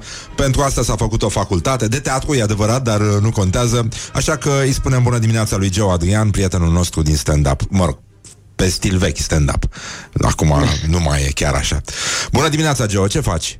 Bună dimineața, oameni dragi! Bine, sunt acasă, în izolare, singur în izolare pentru că n-am fost blagoslovit cu o iubită sau uh, ceva similar. Doamne Sfinte. Dar, dar, aș vrea să subliniez și avantajele vieții de burlac în această perioadă. Uh, Avantajul fiind că după terminarea acestei perioade de izolare o să fie un fel de paradis al oamenilor singuri pentru că să recunoaștem cine te mai refuză să ieși la cafea. Cine? Arătați-mi da. mie. E adevărat, băi, Nenică, e adevărat Măi, fii atent, uh, deci uh, uh, rușii, ca să înțelegi uh-huh. despre ce se vorbește acum S-a descoperit că oamenii și-o cam uh, dădeau cu neandertalienii De fapt, uh-huh. ăștia sapienși, cum ar veni, că s-a, s-a închis suntem deștepți Aiurea, orice om, uh, ai văzut Miron Cosma cu cine uh, a umblat El scria poezii și umbla cu dansatoarea aia, mai ții minte? Cum să nu, cum, e de Așa. neuitat. Da. Bun, uh, care și ea, cred că, nu? Și ea poezii? Uh, da, da, da, da. Și ea a scris poezii, dacă nu mă înșel. Ei, nu. Da. Mai ce... Doamne, ești minunat, nu știam, o să caut. După ce Uh, terminăm, am zis să caut. Bun, și neapărat. l-au acuzat ăștia că americanii vor să ia cu japca planetele și să le exploateze pe minerit uh, spațial și uh, că lor nu le dă nimica și că de fapt este uh, ceva care se numește uh, stai, cum ne Global, Global Da. Commons. Commons Da, da, exact, Global Commons, așa se numește, am citit și eu știrea aseară și mi se pare fantastic că e, cum, cum o, adică americanii se duc, da, iau rachețica frumușel, vrum, vrum, vrum, sau cum face racheta, târ, târ, târ până în spațiu. Zbâr. Zbâr. Și racheta zbâr pe o planetă, nu? excelent punctat, excelent da. punctat. Și ajunge pe planeta cu tare. E, și acum ei se apucă să ia resursele. Dar rușii, între timp, nu pot să vină pe departe ai la alta planetei și să ia și ei resursele. Ce îi oprește? Pe întuneric adică... acolo. A, americanii se după partea e... luminată a planetei. Pe tâmpiți nu sunt. Ca să da, vadă ce fac. Capul.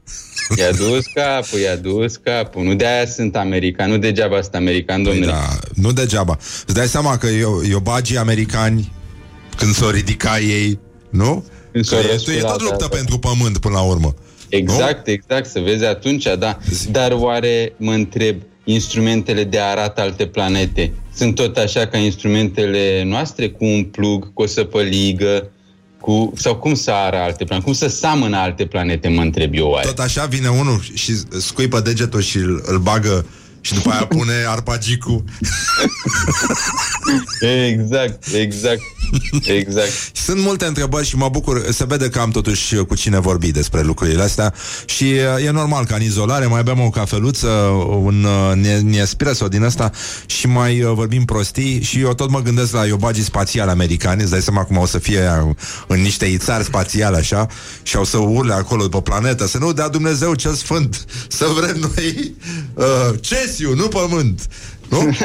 bun. Nu? Bun, Genul ăsta de, de treabă. Spune-mi, Geo Adrian, de când stai da. în izolare, te mai gândit la stand-up? Adică M-am mai gândit la stand-up, sigur că da. M-am mai gândit uh, la ce fel de glume vei face după izolare, pentru că atunci când o să se termine, o să fie uh, din nou și o să se dea drumul la spectacole. Trebuie să abordezi niște subiecte din izolare. Nu poți să te duci tam nesam să spui tot ce spuneai înainte, nu? Zici? Trebuie să te... Păi așa mă gândesc, trebuie să fie măcar o perioadă tampon în care să le explici, să uh, treci, faci trecerea, să faci trecerea de la perioada asta de izolare la perioada de normalitate, mă gândesc.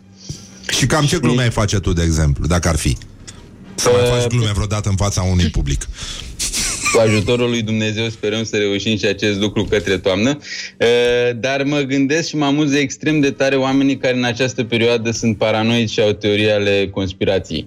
Da cum a fost celebra aia cu 5G-ul ca să stăm în case să, să pui antenele. Dar nu te simți eliberat când vezi uh, că se plimbă icoane cu elicopterul sau cu avionul, când se plimbă moaștele pe străzile Bucureștiului, să știi că sunt totuși unii mai tâmpiți decât tine tâmpiți să decât tine. Că, da. Să știi că asta cu moaștele pe străzile Bucureștiului mi-a scăpat, dar aia cu icoanele, când uh, nu mai știu ce înalt prelat dintr-o țară... Din, din Moldova, din, din Republica. Din Moldova, din da, da Moldova da, da. era, da, da, da, cu icoana. Dar ce mi se pare interesant la știrea aia e că au făcut și un fel de CV al icoanei, adică nu a fost chiar așa orice icoană, este icoana cu tare de 100 de ani care a fost purtată și pe la Odessa, deci a avut icoana un CV, știi, nu s-a dus orice icoană, că așa cu orice icoană ce faci? Nu faci mai nimic. Da, de și cu... oricum e o icoană specializată în vindecări de la înălțime, că iarăși una e sol, e ca rachetele. Sol, sol, aer, sol, sol, sol, aer, sol, sol, sol, do, mi, fa, do. Uh, Absolut. Uh, lucrurile astea. Din câte înțeleg, a fost și asupra, când a fost asediul Odesei, am înțeles că tot icoana a izbăvit și acolo. Deci... E adevărat. A, a și spus uh, un prieten de-al nostru, uh, Mihai Radu, că ăsta, că l-au luat pe Dimitrie cel Nou, uh-huh că ăla vechi n-a, mă rog, n-a vindecat mare lucru, uh, ci că a fost o epidemie de buze crăpate la un moment dat, imediat după ce lui Caragea. Și, și da, nu, nu total, ci că au mai rămas buze crăpate și am înțeles chiar că au rămas Mihai în niște buze reci uh, și alea nu s-au vindecat niciodată. nu știu dacă... Dimitrie, Dimitrie cel nou inventatorul strugurelului, de asta da? a și vindecat. Da, da, da, a vindecat mult strugurelul. Da, e, singura, e singurul moment uh, al unor cărora sugurelii nu, nu, nu li se paracli. Uh, yeah. da, exact, exact, exact. Nu există invidie pe Sugurel în sensul ăsta. Nu, nu, nu, în niciun caz. Uh, cum, cum observi tu că omenirea se duce cu capul? Că dacă stai singur în garsoneră, te uiți pe internet și care sunt primele semne că un om și-a ieșit din minți? Ușor, Primele că decolează. E pe pista de, de decolare. Absolut. Primul semn, eu vorbesc de burlăcie, mai mult că la asta mă price. Primul semn că un uh, flăcău se duce de râpă este că începe să gătească. Ăsta e primul semn. Nu mă refer uh, aici la oamenii care știu deja să gătească, oamenii care știu deja să gătească, tot respectul. Dar oamenii care acum în izolare se apucă să gătească, e clar că acolo îi pândește ceva primejdie. Dacă, Da. Dacă tu ai energia necesară de a face energia, nu mult spus că energia avem toți în perioada asta, dacă tu ai aplicarea de a face mai mult decât sandvișuri și ouă ochi ca burlac în această perioadă, e clar că nu ți-e bine. Uh, ci că... Așa, ieri primarul unui oraș în carantină din, uh, din Moldova, ci că a luat doi popi, viceprimarul și secretara, și au mers cu o icoană prin, prin oraș și poliția a amendat că s-au întâlnit mai mult de trei în spațiu public și a zis că ei nu știu de această decizie. Bă, nu există mai așa ceva. Uite, E, e, e bine până aici, nu? Spune-mi, uh, de, de ce ți-e cel mai dor din, uh, din ce făceai înainte, în afară de stand-up? Hai să mm-hmm. lăsăm stand-up. N-am înțeles. Ți, ți-e dor până și de heckleri? Aia, uh, hecklerii sunt aia care e... vorbesc în timpul spectacolului da, de stand-up. Exact. Exact. Ce mi se pare interesant, apropo de heckler, este că în perioada aceasta, în care toți spunem pe online, încă există hater, frate. Mi se pare... Opa. Opa. Ce am făcut? Practic că ar trebui să tragem la aceeași căruță. Când oamenii pun o de conținut. Ce face? Gata, gata, e bine. A luat nu, nu, nu, gata. netul e bine. se mai... Da. A, netul, netul, am înțeles. Deci, ziceam de Heckler. oamenii hater. Heckler. De hater, He- da. Haterii, da, haterii sunt în sală, haterii online. Mă surprinde că încă există hateri, adică tot, toată lumea pune conținut cât mai mult ca să umplem timpul acesta, o grămadă ca, pe care îl avem cu toții și sunt oameni care zic, na, nu e ok ce faceți, na, nu îmi place chestia asta. Nu mi se pare, adică în perioada asta, acum te-ai găsit să fii hater, acum, fix acum. da, e, e ciudat uh, să vezi oamenii așa. Dar, uh, bun, de ce îți mai este dor, în afară de heckleri? Bă, mi este dor de un șpriț. Mi este dor de un șpriț cu oameni. Că așa șpriț, aici mai șprițuie singur, nu-i problemă, da să șprițuie. A, mi este dor de asta. Uh, spune-mi, te rog frumos... O lacrimă uh, se prelințe în sufletul meu. Uh, și nu e lacrima lui Ovidiu, evident. Uh, că e prea dulce. Nu merge. Așa, spune-mi, uh, crezi că din stand-up-ul uh, românesc va supraviețui altcineva în afară de Micuțu? Nu vă mai aud, să știți. Aoleu. Aoleu. Ce facem, mă? Ce facem, mă? Acuș. Acum acuș ne auzim, alo? aud. Nu, Bă. e de la netul tău. Acuș vă... Să știi, ai un net de tot... Uh... Nu e... Ba da, mă, ba da. Pe, da mă. Vă dau te, te blochezi. Pe patru liniuțe. Una, două, cinci liniuțe, în cinci liniuțe. Păi da, mă, da, Băi, tu ai 5G, fugi de acolo, imediat. Băi, stai mă Dă puțin. foc la computer. Aoleu. Nu, eu cred că el a zis că stă într-o garsonerie, un bloc de la de garsonieri, au încep, băi, a început programul la video chat, mă. Sunt, uh, și da. s-a gătuit... Sunt pensionarele, uh, da, da. Râd, uh, râd mai râd, mai ard o cârpă și dau pe videochat. Da, da. E, da, și miroase așa în București. uh, bun, deci uh, Micuțu, cine crezi că o să mai... Uh...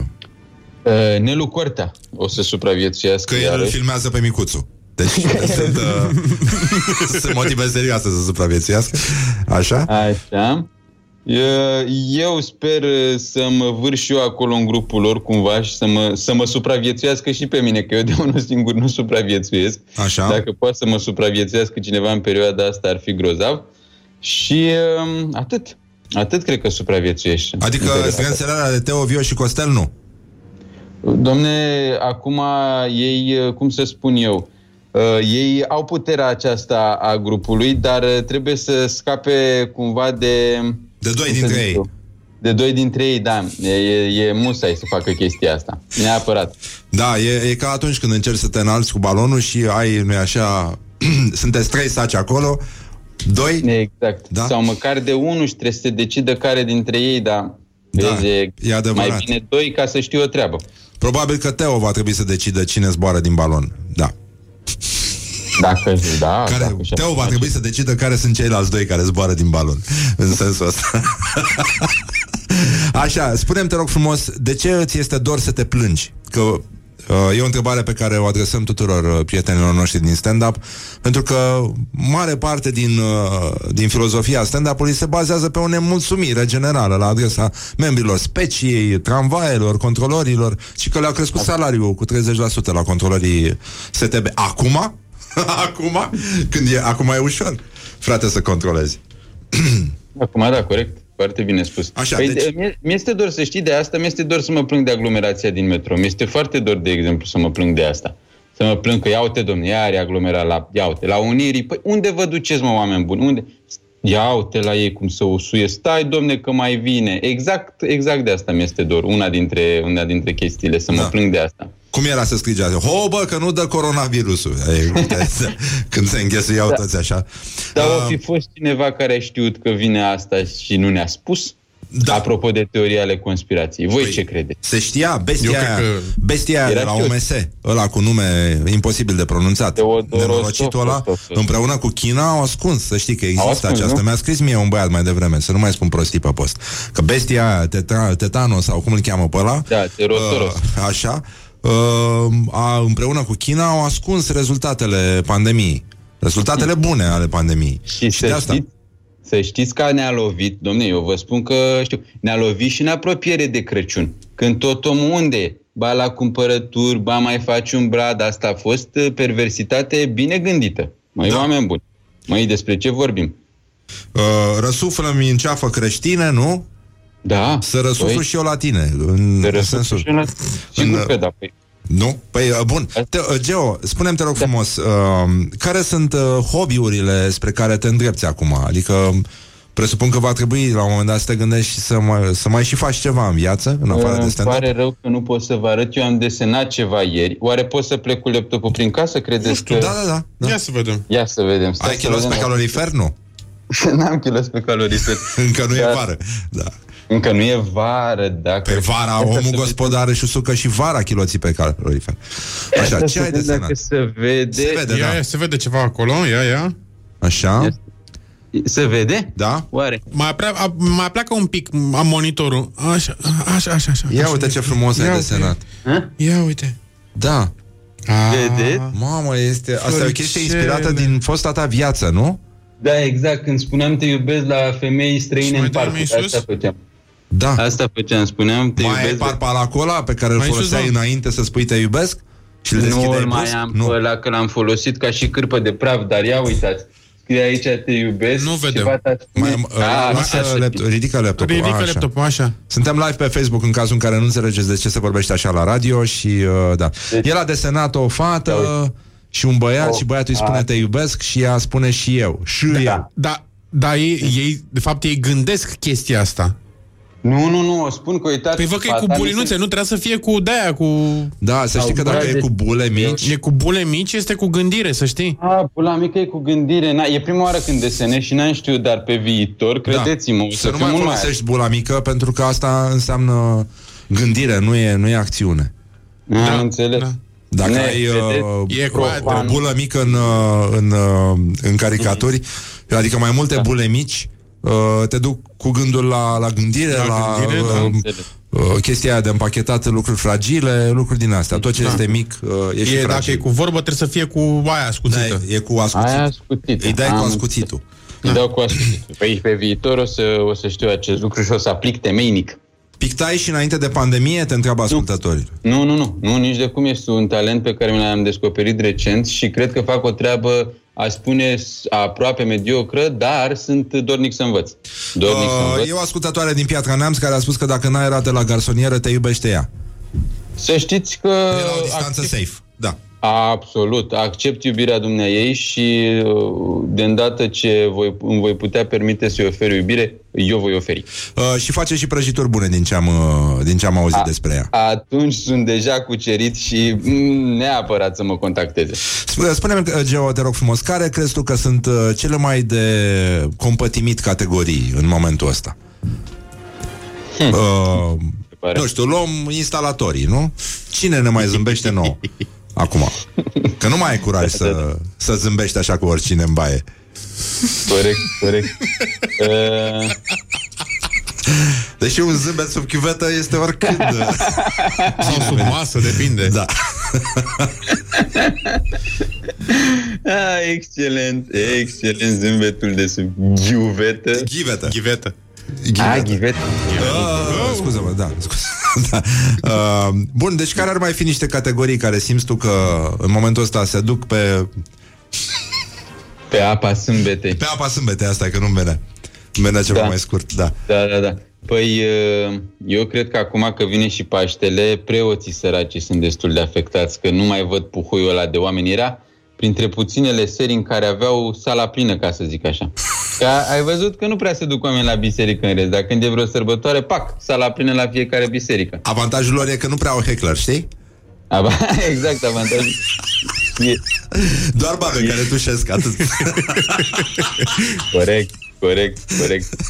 și e și cu, adică ai, ați văzut că peste tot când e o sărbătoare mare, e și cu, se antrenează oamenii, e cu acțiune, e cu dă-te mai încolo, e cu, adică și preoții se simt, știi, au autoritatea de, măi, oameni buni, creștini, calmați-vă. Cui mai zic lor asta? Cui, cui mai zic lumina toată lumea. Și acum, știi, da. dispare și senzația de comuniune, știi, și de forță paranormală pe care o ai atunci când uh, ții de haina celui din față și faci să vibreze o colivă care e la 100 de metri oh, în fața ta. Ce ai, mă? Ce-am zis?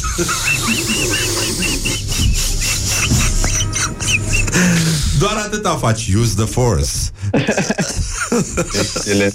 Excelent. Scuze, da, n-am putut să mă abțin. Trebuie să, trebuie să vedem, domne. Asta, asta ne salvează. Uh, da, ar trebui să... uh, care e primul lucru pe care îl faci după ce ești din uh, pandemie? Uh, mă duc să-mi îmbrățișez evident toți prietenii, toți prietenii de la club și oricine vrea să fie îmbrățișat de mine, doar trebuie să zică salut Joe, vreau să mă îmbrățișez, voi îmbrățișa toți oamenii care vor, dar întâi prietenii de la club și pe urmă am să mă duc la Craiova, pentru că mi este dor de Craiova. Aoleu! Da, așa de rău am ajuns. E gravă situația acolo. E, e. Um, și hai să vedem uh, încă o întrebare. Crezi că ai putea să te apuci de vlogging în momentul ăsta? D- d- dacă ar fi să faci asta, ce ai... Uh, uh, de, de ce te-ai ocupat? Ce domeniu ai aborda? Uh, aș aborda sfaturile pentru bărbații aflați singuri în izolare. Hai te rog frumos, hai să le dăm. Ne imaginam uh, primul episod din vlogul tău. Uh, primul episod din vlogul meu uh, a spune... Cum s-ar numi vlogul? Stai. S-ar numi... Uh, uh, flăcăi la Ananghie. Flăcăi, Ananghie. Flăcăi... Ananghia e nume de mucenică creștină. Ananghia. Da. Sfânta mucenică Ananghia. Ce are? E un nume bun, da, e un nume bun. Și moaștele ei sunt puse pe o sfoară care atârnă deasupra unei prăpăstii, pentru că e mereu și ea la Ananghie. Da. Du-te, dragă, și întinde rufele acolo. Așa. Uh, bun, și cum, cum începe vlogul? Putem improviza începe un pic? Cu... Da, absolut. Începe cu Hei, salut, salut oameni buni, salut băieți, salut și vouă fetelor, dar mai mult băieți, pentru că e despre voi vlogul ăsta, pentru că nimeni nu se gândește la voi. Câtă lume s-a gândit la voi în ultima perioadă? Ei bine, nimeni în afară de mine, vă spun eu. De ce? Pentru că sunteți singuri. De ce sunteți singuri? Pentru că sunteți niște bărbați puternici și foarte, foarte independenți. Dar orice bărbat puternic și independent are nevoie de cineva în viața lui care să îl sprijine. Și acela sunt eu. Mm-hmm. Asta ar fi începutul. Sună foarte bine până aici. Uh, ai mai putea să faci un vlog culinar pentru băieți care pur și simplu nu se pot abține să nu mănânce în perioada asta? O, da, cum să nu? Se poate face orice fel de vlog culinar, o, se pot face tot soiul de vloguri de relaxare și vlogul meu culinar ar fi, improvizez din nou ca să nu da, să vă da. dați seama ce fac aici, vlogul meu culinar ar fi așa. Hei, salut, tot eu. Tocmai te-ai trezit. Mm-hmm, dau seama pentru că ai părul răvășit. Ca și mine. Vezi? Păr răvășit. Mm-hmm. Îmi dau seama că ai și barba răvășită. Ca și mine. Vezi? Barbă răvășită. Asta aș încerca, știi, ca să comunic mai bine cu ei, să creez engagement-ul. Asta Mulți, fac eu o paranteză. Nici nu-i duce capul, da. Nici nu-i duce capul, că de-aia singur. Adică tot ce i-a adus a fost să-și lase barbă. Mm-hmm. Și să se tatueze. Așa. Scuze. Așa. să continuăm. Evident, primul pas al oricărui bărbat independent este când se trezește dimineața să intre în bucătărie să-și facă un mic dejun al campionului. Și aici aș arăta așa bicepsul la cameră, știi, ca să se vadă că și eu sunt un campion. Așa. Eu mai și dau indicații de regie între timp. Da, da. Așa. Uh, ok. Deci, ai deschis frigiderul. Bun. Ce găsești în frigiderul oricărui bărbat independent? Evident, ouă. Pentru că, na, toți le avem. Ha, ha, ha, ha. Și aș râde că e glumă, știi? Uh, Asta ar fi prima glumă. Asta ar fi prima glumă, exact. exact. Așa. Și s-ar opri aici. Sau... Uh... Uh, păi nu, le-aș pune diverse rețete de ouă, pentru că uh, bărbații independenți, acum uh, divaghez un pic, dar bărbații independenți uh, ce îi diferențiază pe ei de altfel de bărbați sub papuc? E că știu să manevreze uh, ingrediente în diverse feluri. Deci ouăle nu poate să le facă doar simple ochiuri, nu. Poate să facă o omletă, poate să facă niște ouă cu brânză, poate să facă ouă cu cum vor ei. Asta, uh, uh, sky is the limit. Sky is the limit. Și pot să le mănânce și cu ceapă verde. Și cu ceapă verde, absolut, vedeți? Numai acum, în 2-3 secunde, câte rețete am găsit, dar vă dați seama câte se învârt în mintea unui bărbat singur și independent. E puțin uh, complicat, dar uh, uite, vreau să încercăm un, uh, un uh, fake news, să, să nu crezi, să nu te simți uh, singur pe lume, unul care ne-a plăcut astăzi. Uh, uh-huh. E ci că nu este adevărat că o femeie din state care lucrează de acasă nu știe dacă va mai putea purta în mod constant sutien, rochie, mănuși albe lungi și fundă de Minnie Mouse. Hmm. Hmm. Tu ce zici? Dar unde, unde lucra ea? Stai sau cum, cum e? Deci Avea ea serviciul la Disneyland. Aha, așa, și ea Dar nu știe. uh, ca Minnie nu mai poți să mai ieși acum decât cu mască pe față și nu te mai recunosc copiii. Și e complicat. Și Păi uh, da, ea n-avea mască de n-avea cap din ăla de Minnie Mouse, nu poate să iasă așa pe stradă? Că e nu, practic nu, tot ce au nu poți că ți intră în ochi alea. Îți intră Intră covigi în în ochi. ochi. A, intră cu vigi în ochi, am înțeles, da, da, da, da, da. N-ai cum. E, mă rog, e greu și așa. E, greu e și tragic. așa. E, e tragic. E foarte greu. Geo, îți mulțumim frumos că ai fost lângă noi Să bei și tu Eu o vă cafeluță mulțumesc. Rămâi bărbatul puternic și independent Care te-am cunoscut eu pe tine Cum ar spune ministrul educației uh, Și uh, să ne auzim cu bine De bine Și cu bine după ce Doamne trece ajută. urgia Dacă o mai trece vreodată urgia Că nu pe Pe- asta ne pe- bazăm pe- E, ce mă, se poate, ei ne-a făcut pe noi Oricum, vestea bună este Adevărat. că, într-adevăr, singura formă de democrație care există acum în România este videochatul și ca dovadă Bucureștiul este împânzit de doamne în vârstă care fac videochat pentru că altfel nu s-ar explica duhoarea care plutește deasupra Bucureștiului pentru că, în mod clar, ele acum mai râd și mai ard o cârpă. Oh. Nu? Genul ăsta? Mulțumim foarte mult, Geo. Să ne, Excelent. să ne auzim cu Eu bine, vă îți mulțumim că existi, ține sus Doamne munca ajută, bună eu vă mulțumesc. și uh, da, să fie tot așa. Deci, în concluzie, comedianța Căsică, având cafea, rubrica noastră tradițională, s-a încheiat deocamdată aici. Geo Adrian a fost cu noi, o să mai încercăm să mai găsim stand-up-uri uh, care mai uh, sunt în libertate, practic, și până mâine vă lăsăm cu un mic uh, uh, buchețel de reclame, nu? Sau ce? Da, da, da. Da? da, da e da, corect da. așa? Bun. Deci, în concluzie, Espresso și Morning Glory au distrat ascultătorii la Comedianța Căsică având cafea. This is Morning Glory at Rock FM. Doamne ajută! What the duck is going on? Morning Glory, Morning Glory, să stârpim toți virușorii. Și acestea fiind zise, o să ne luăm la revedere de la voi. Mihai, cum îți iei tu la revedere? Și uh, roșcatul care pune voce aici la Morning Glory. Eee! Și uh, încă un uh, uh, pentru Laura. Și unul pentru Luiza. Și unul pentru Horia. Și încă o dată amândoi. Ne auzim mâine. Morning Glory, Morning Glory, tu o mai iubești pe Flori?